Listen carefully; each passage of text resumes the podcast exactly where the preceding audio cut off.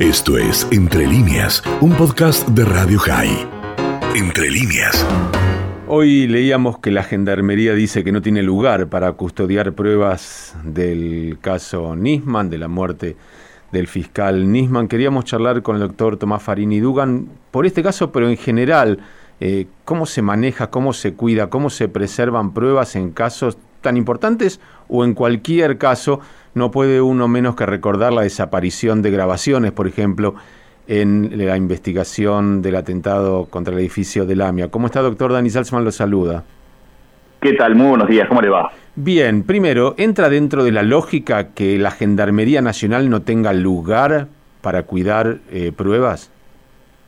No, claramente no entra dentro de la lógica. Eh, la Gendarmería claramente tiene lugar para, para guardar eh, el volumen de pruebas que aquí se está, se está mencionando y tiene personal para custodiarla, por supuesto. Eh, lo que pasa es que no quiere hacerlo. Este es el, digamos, yo creo que es lógico dentro de eh, un planteo que ha hecho este gobierno, el actual gobierno, desde el mismo inicio, cuando ya ellos intentaron, empezaron a decir que la pericia de gendarmería no era una pericia válida y que querían hacer otra. Después eso quedó una expresión de deseo nada más del gobierno, es decir, ellos preferirían que no haya una pericia donde se probó que se trató de un homicidio, esto es lo que preferiría el gobierno actual. Ahora, lo que tenemos que pensar es, atrás de todas estas pequeñas cosas que van, digamos, tienen un, claro sentido, que es intentar eh, eliminar toda prueba o todo vestigio que demuestre que hubo un homicidio, en, en el caso del fiscal Nisman, Miren, es muy sencillo, digamos, cuando eh, yo no quiero que se pruebe que... Ah, decir, ¿qué, ¿Qué interés puede tener un gobierno en, imponer una hipótesis de suicidio cuando hay pruebas claras y contundentes y determinaciones judiciales y resoluciones judiciales que así lo determinan de que aquí se trató de un homicidio es este, bastante sencillo pensar que si un gobierno tiene interés en hacer pasar un homicidio por un suicidio, algún tipo, algún grado de responsabilidad tiene ese gobierno.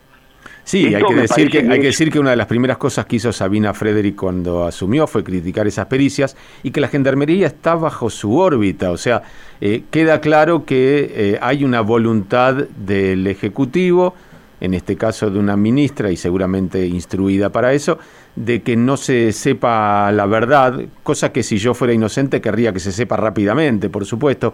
Ahora, eh, ¿por qué no se han peritado todavía estos, estos eh, elementos, la mayoría de ellos tecnológicos? Bueno, hay una pericia que está concluida pero que no se puede abrir porque la defensa de Lagomarcino ha interpuesto ante la Corte una cantidad de recursos, o sea, ha hecho una cantidad de recursos llegando hasta la Corte y no se resuelve aún en la Corte, cosa que la verdad por los plazos llama la atención, ya tendría que estar resuelto, diciendo que se viola con esa pericia la intimidad de Diego Lagomarcino es decir, la persona que le entregó el arma al fiscal Nisman para que se, en teoría se suicide y hoy se ha probado que se trató de un homicidio utilizando esa arma, ¿no? Es decir, estamos hablando de alguien que en otro país difícilmente estaría en libertad, digamos, pero este, la defensa de Diego Marcino, otra otra nota que llama la atención, ¿no? Es decir, si yo fuera inocente y estuviera, imputado en la situación de Marcino, lo primero que querría es que se sepa absolutamente todo, porque soy inocente, sé que no puede haber absolutamente nada que este, me, me, me, perjudique o me lleve a pensar que yo participé en un homicidio. Bueno, la defensa asume la posición inversa, digamos, ¿no? Este, está, está en todo su derecho, está en todo su derecho. Ahora, bueno, eso, eh, digamos, esos actos import, digamos, cuando uno, uno, uno razona sobre, sobre esos actos, no puede dejar de pensar que en realidad este, no es la actitud propia de alguien que no tiene nada que ver con un homicidio, ¿no? Ahora, este, esa pericia, ya les digo, está hace mucho tiempo parada, eh, no se puede no se puede abrir porque se han interpuesto una cantidad de recursos para impedir que se abra.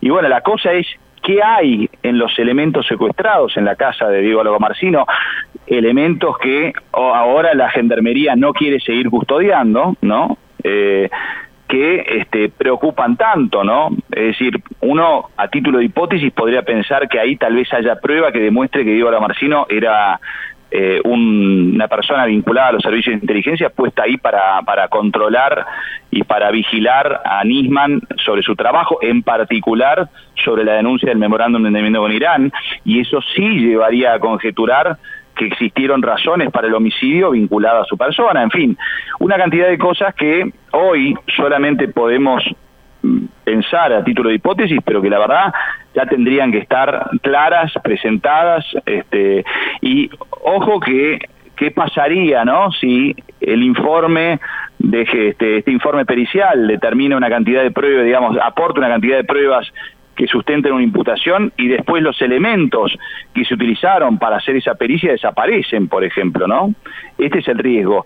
Hay un delito específico en el Código Penal, que es el artículo 255, que determina prisión para que este, aquella persona que está eh, puesta en custodia de elementos que son utilizados, que son que, deben ser este, utilizados como medios de prueba y las destruye, las hace desaparecer, en fin, este sería el caso, pero, pero más allá del delito específico que podría cometerse, sería es realmente dramático eh, y, preocupante el hecho de que la gendarmería diga que no tiene lugar para custodiarlo, ¿no? Y que ya ha reducido, además había dos policías que custodiaban toda esta información, ahora lo redujo a uno y este, con intención de reducirlo a cero, ¿no? ¿Y cuál es la herramienta, cuál es la herramienta para preservar eso si es que la gendarmería eh, entre comillas, no está en condiciones o no quiere hacerlo. ¿Hay alguna forma de retirar eso y que queden en custodia de algún otro organismo?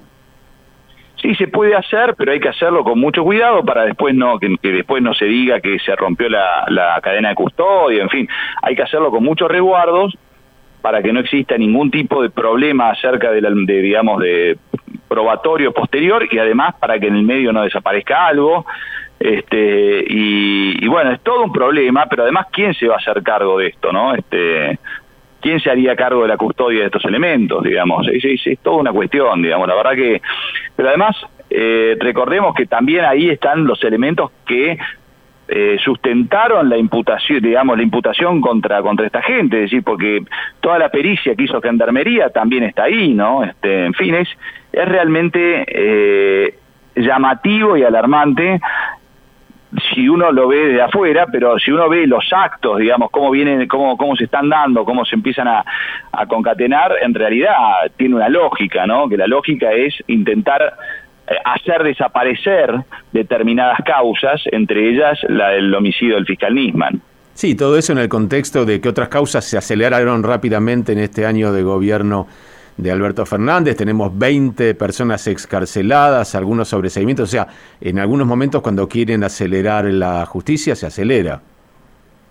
Sí, sí, se acelera en un sentido, ¿no? Eh, claro, en realidad eh, hay una, mm, sí, hay una, bueno, por ejemplo, la causa del memorándum, donde yo soy, yo soy este abogado, eh, si, si hay una, un discurso que siempre quisimos, este, que nos dicen que, que, se acelere todo porque queremos llegar al juicio rápido para demostrar que somos inocentes, eh, eso es en los medios y después por abajo de la mesa están los planteos de la unidad constante, de, todo, digamos, tratar de traer un imputado como testigo, que es el caso de Ronald Noble, para, para tratar de, que el juicio no llegue a hacerse, en fin, una siempre tratando de evitar el juicio oral a toda costa. La última este, jugada en ese sentido es esta estos planteos de nulidad vinculados a las visitas que existieron en determinados jueces a la quinta presidencial, que miren, en realidad, si, si, si intentara, si hubiera intentado hacer algo, yo pienso, ¿no?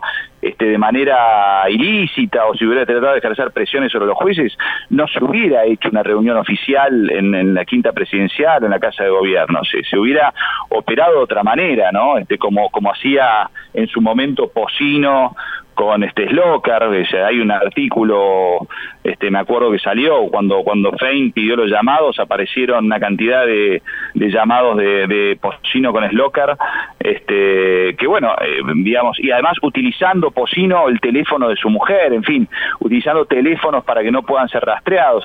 Esa es la manera en que se opera ante los jueces para tratar de generar presión, digamos, ¿no?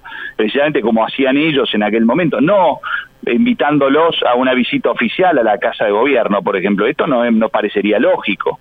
Pero bueno, qué sé yo, este, aquí estamos, ¿no? Doctor Farini Dugan, gracias por su tiempo. Muchas gracias a ustedes por llamarme. Hasta luego. Esto fue Entre líneas, un podcast de Radio High. Puedes seguir escuchando y compartiendo nuestro contenido en Spotify, nuestro portal radiohigh.com y nuestras redes sociales. Hasta la